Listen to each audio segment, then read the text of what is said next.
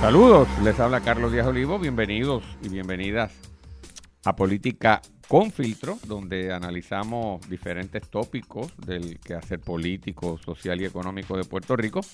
Y eh, en el día de hoy, pues queremos hablar eh, de la situación a 100 días de las primarias. Y es que con esta cosa de los sismos, de los terremotos y lo que hemos estado viviendo en las últimas semanas, se nos olvida que el 7 de junio de este año, del 2020, se celebran las primarias para que los partidos seleccionen finalmente las personas que aparecerán en su papeleta en las elecciones de noviembre del 2020. Y lo que queda de aquí al 7 de junio son poco más de 100 días. Así que queda poco tiempo. Y queremos concentrar dentro de ese proceso primarista la situación de la candidatura a la gobernación. Por primera vez en la historia electoral de Puerto Rico se celebran primarias en los dos partidos principales para seleccionar el candidato o la candidata a la gobernación.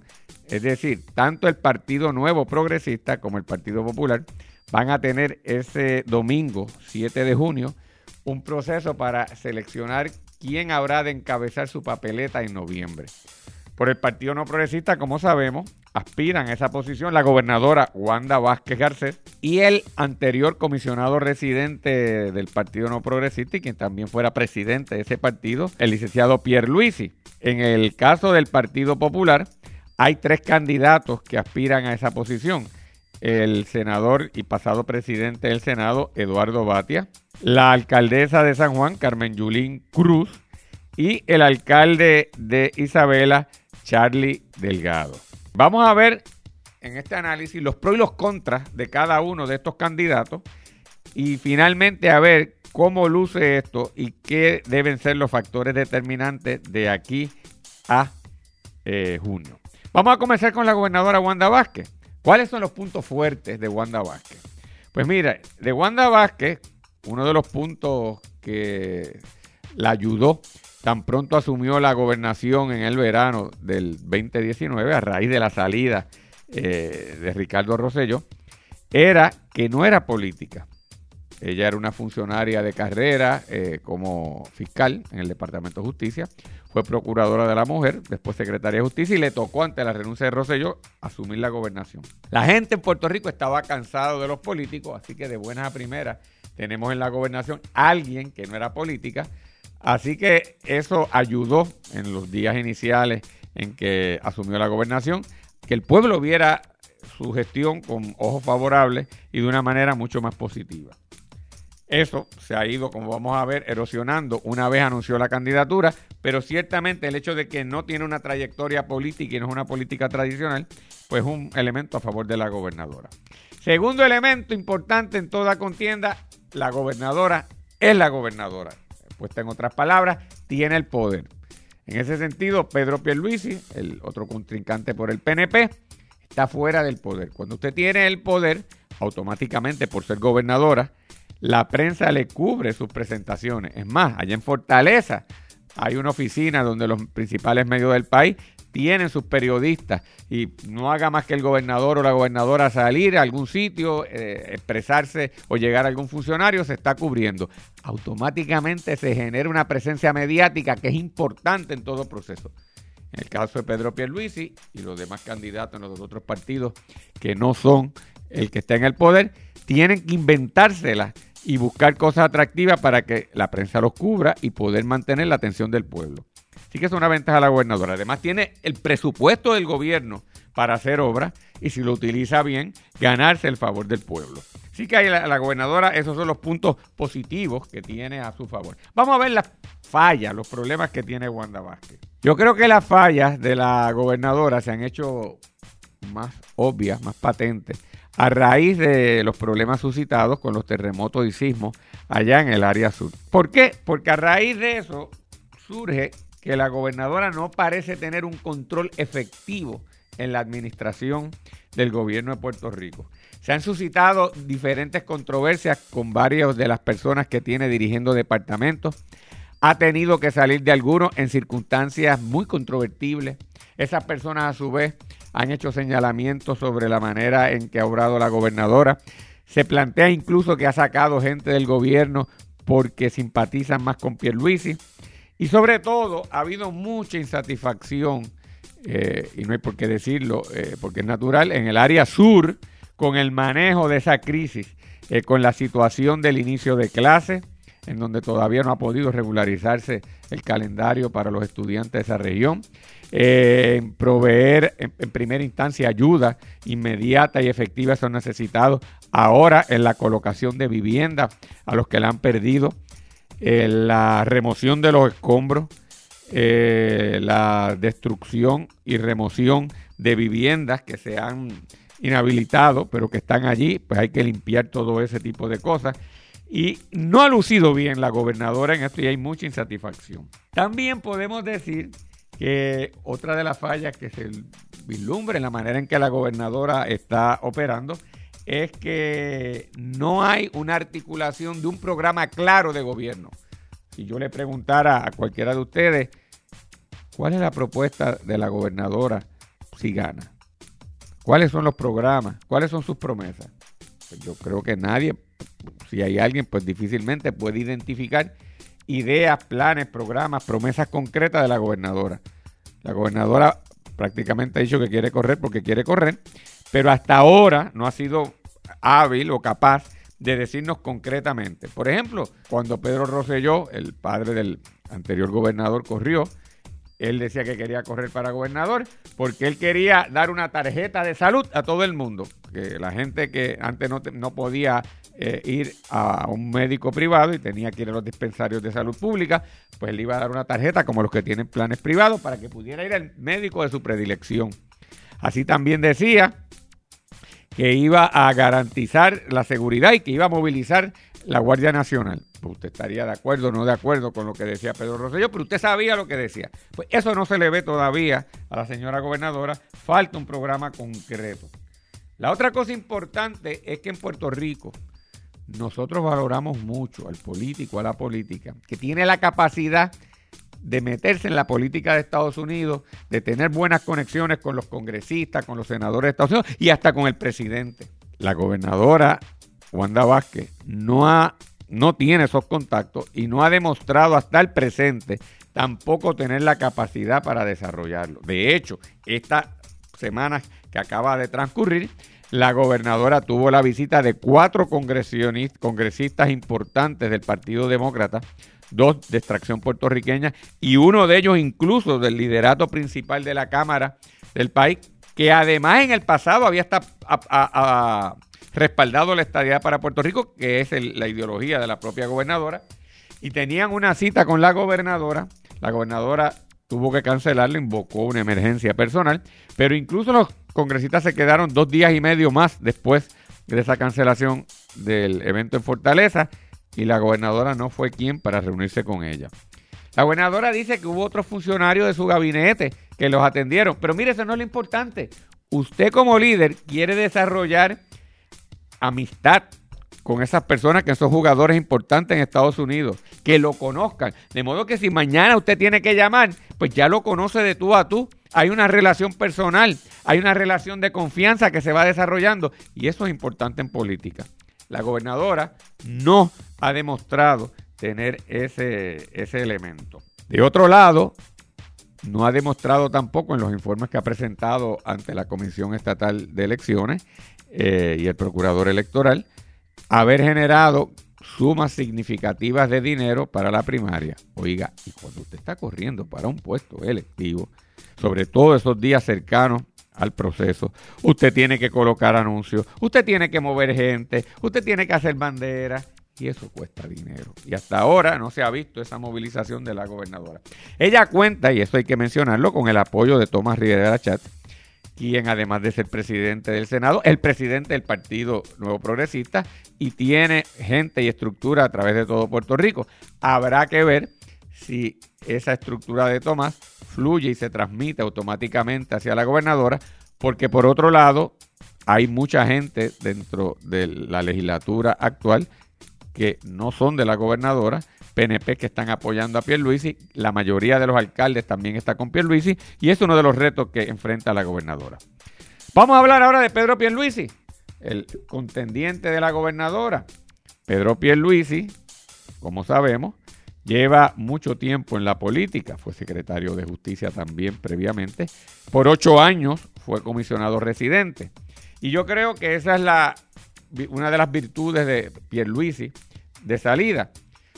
Pierluisi tiene los contactos, tiene las relaciones personales, no solo en Puerto Rico, sino allá en Estados Unidos por haber estado en el Congreso, dada la situación económica difícil que hay en Puerto Rico, dada la necesidad de gestionar fondos federales y de buscar puertas abiertas en Estados Unidos, alguien que tenga esos contactos, pues ciertamente es un factor positivo y Pierluisi lo tiene.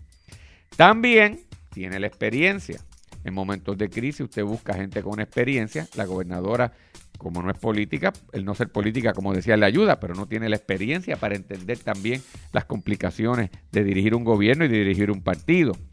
También hay que decirlo, Luis es una persona que no levanta mucha animosidad. Por el contrario, a la mayoría de la gente le cae muy bien, una persona que luce prudente, eh, luce agradable y usted busca también como gobernante a alguien que no parezca un loco o una loca, sino que alguien que usted pueda confiarle la dirección de sus asuntos. Y Pedro Pierluisi en ese sentido parece un, y luce como un hombre de Estado. ¿Cuáles son las fallas de Pierluisi? Pues mire, precisamente esa prudencia, esa tranquilidad que usted le ve a Pierluisi, que por un lado eh, es muy buena, por otro lado puede también rebotarle en contra. ¿Por qué? porque Pierluisi no genera grandes entusiasmos.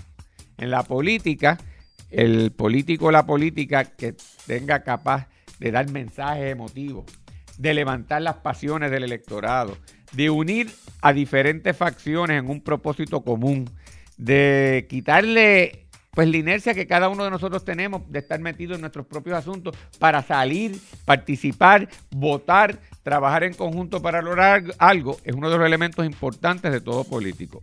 Pierluisi no genera esas pasiones. Es un tipo mucho más calmado, eh, mucho más eh, pasivo. En ese sentido, yo creo que es importante destacar, le falta esa pasión que los que son grandes y han sido exitosos en la política, pues lo tienen. De igual manera, hasta ahora en la campaña de Pedro Pierluisi podemos decir que su campaña no parece tener una dirección del todo clara. Uno pudiera decir que como la gobernadora ha estado fallando, sobre todo en el manejo de la situación en el área sur con los terremotos, pues usted en la oposición se queda calladito y deja que ella siga, como decimos por ahí coloquialmente, metiendo la pata. Pero la realidad es que si usted quiere ser el líder del Partido No Progresista y el líder del país, usted también tiene que lucir como eso, como un líder. Y tiene que tener claro eh, qué usted representa. Hemos visto en los últimos días que Pierluisi hace presentaciones y luce como si estuviese improvisando como si no estuviese claro el mensaje que quiere llevar. Algo que me parece imperdonable, porque yo puedo entender eso de una persona que empieza en la política. Yo solo puedo perdonar a la gobernadora, que como líder política lleva desde agosto hasta el presente. Pero Pedro Pierluisi lleva décadas. ¿Qué yo quiero decir? ¿Cómo yo lo debo decir? Él debe ser mucho más hábil sobre este particular. E incluso tengo que decir que a veces hasta las temáticas que escoge es desafortunada. En días pasados pues en una de las participaciones en redes electrónicas que él tiene de su propia campaña, donde contesta preguntas que le envía a la prensa, o le envía, perdón, debo decir, diferentes ciudadanos, atiende una sobre si se estaba inyectando votos. Es una cosa que uno se tiene que cuestionar, ¿y a quién se le ocurrió que un candidato a la gobernación se meta a hablar de esto? Pues, pues habiendo tantas dificultades, tantos temas difíciles, hablar de eso, pues luce superficial. Y entonces, pues me parece a mí que no lo ayuda a solidificar la, ¿verdad? La, campaña.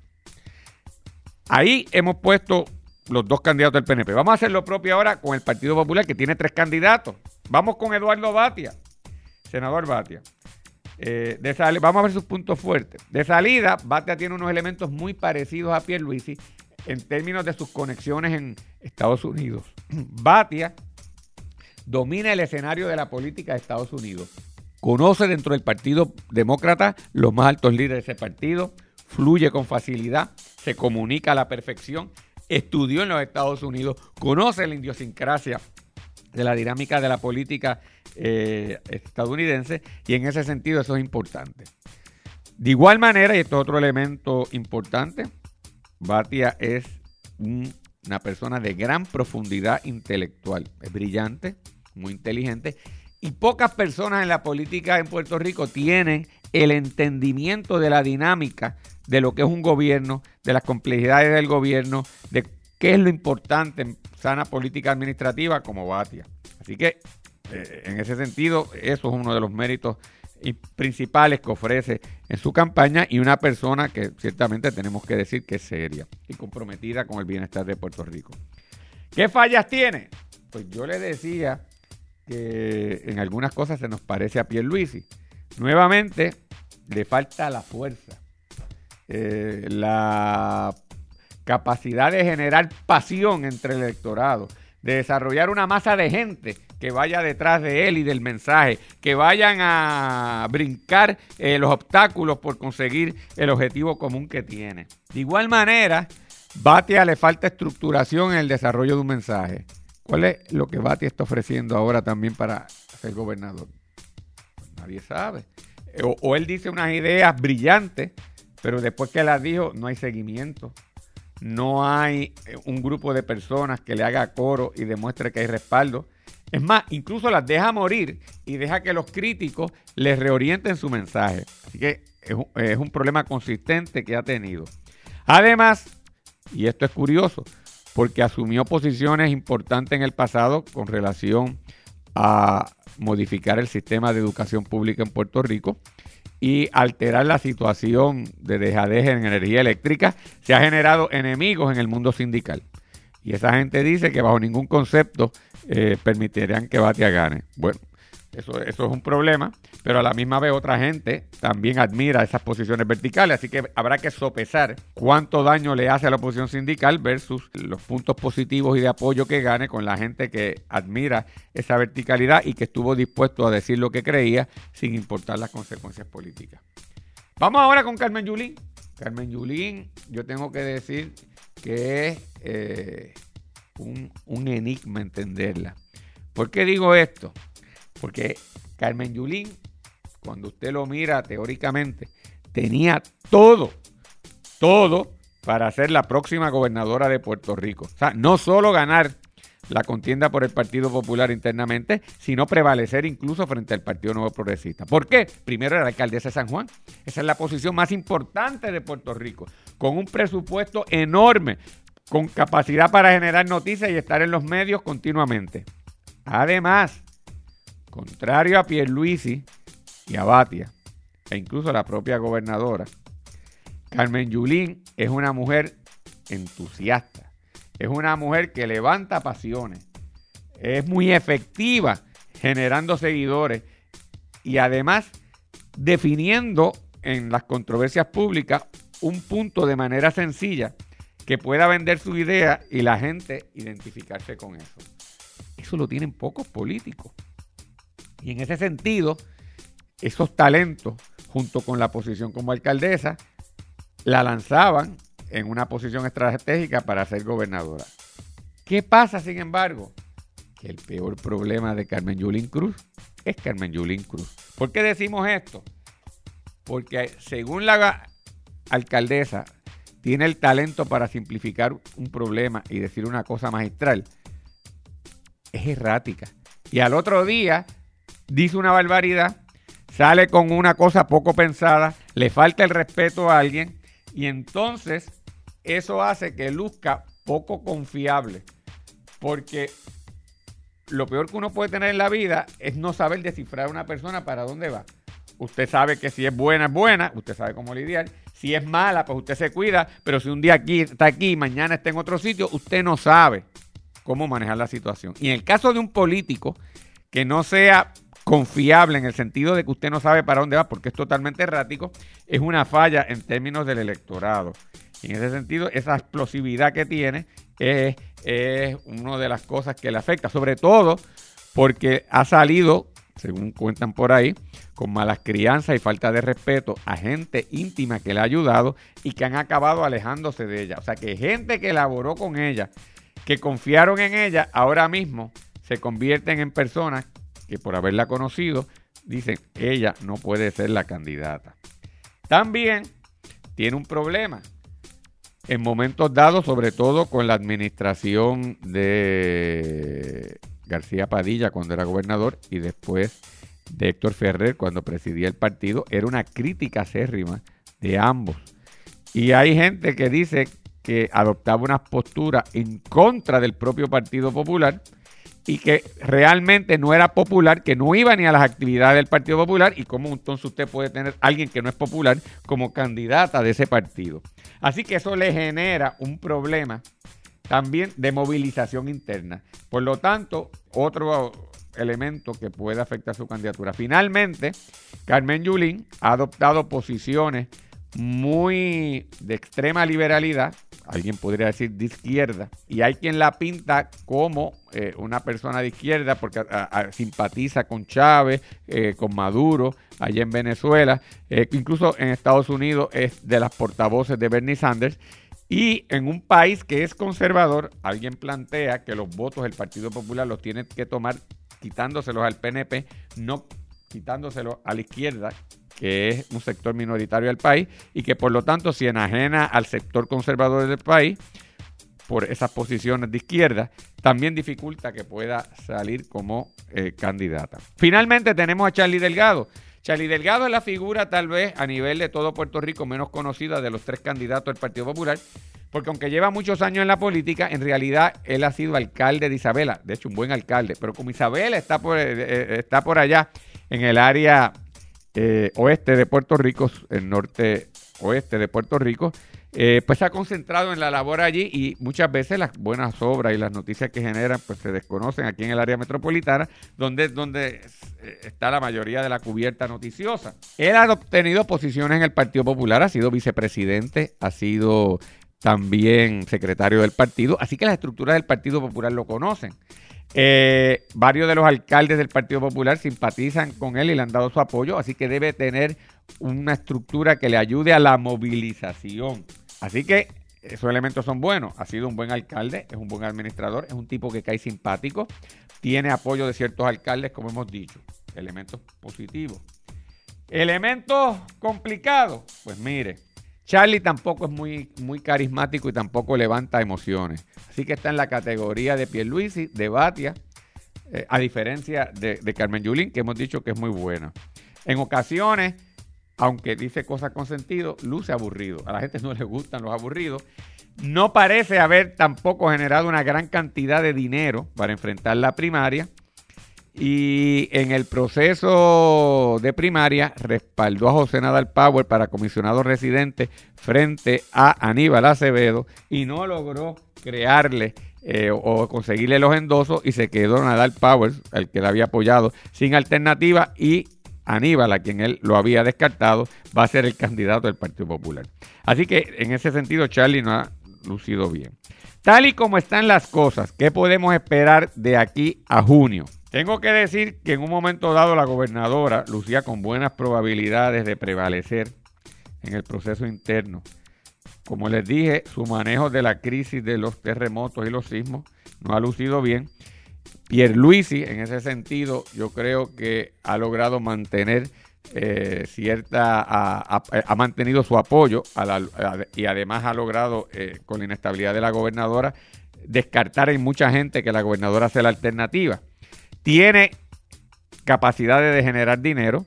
Las fuerzas económicas del país lo ven como una alternativa eh, más confiable. Así que uno pudiera pensar, salvo que ocurra algo inesperado, que Pierluisi tiene grandes probabilidades de prevalecer. En el Partido Popular, de otro lado, si Carmen Yulín mantiene el patrón que lleva, eh, no logra una movilización de populares, que es difícil, o de gente que aunque no ha votado por el Partido Popular se movilice en esa primaria.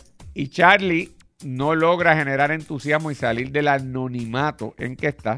Batia, por ser más conocido, por tener más capacidad de levantar dinero, porque hay sectores económicos poderosos del país que lo apoyan, parecería ser que podría estar en mejor posición para dominar. Así que hoy, hoy, viendo cómo están las cosas, Eduardo Bate en el Partido Popular y Pedro Pierluisi en el Partido No Progresista lucen a 100 días de las primarias como con mejores posibilidades. Pero 100 días en política son sobre tres meses. Esto es un mundo y lo que hoy está arriba, mañana puede estar abajo. Cualquiera puede cometer un error y entonces virarse la cosa y la situación alterarse. Lo otro que habría que ver y dejar pendiente, y eso lo estaríamos analizando en otra eh, sesión de política con filtro, es el efecto de la candidatura de Aníbal Acevedo Vila eh, como comisionado residente y cómo eso afecta al Partido Popular frente al PNP y a las otras alternativas. Así que, en términos generales, hoy parecerían esas dos personas tener una ventaja. La cosa no está decidida. Habría que esperar. Vamos a estar pendientes en el próximo programa de Política con Filtro. Analizaremos los otros partidos políticos que no tienen primaria, pero que están haciendo ofrecimientos, cómo están las cosas para ellos, qué riesgos, si algunos, representa para los partidos tradicionales, sobre todo con el malestar y la molestia que hay en gran parte del electorado con los partidos tradicionales. ¿Serán capaces esos partidos tradicionales de mantener la confianza del electorado, de rescatar y devolverle la fe a ellos para que el pueblo lo vea como opción? ¿O esto es un campo abierto? Pues de eso hablaremos también la semana que viene. Hemos llegado ya a la parte final. Así que se despide de ustedes Carlos Díaz Olivo en Política con Filtro. Será hasta una próxima ocasión. Saludos.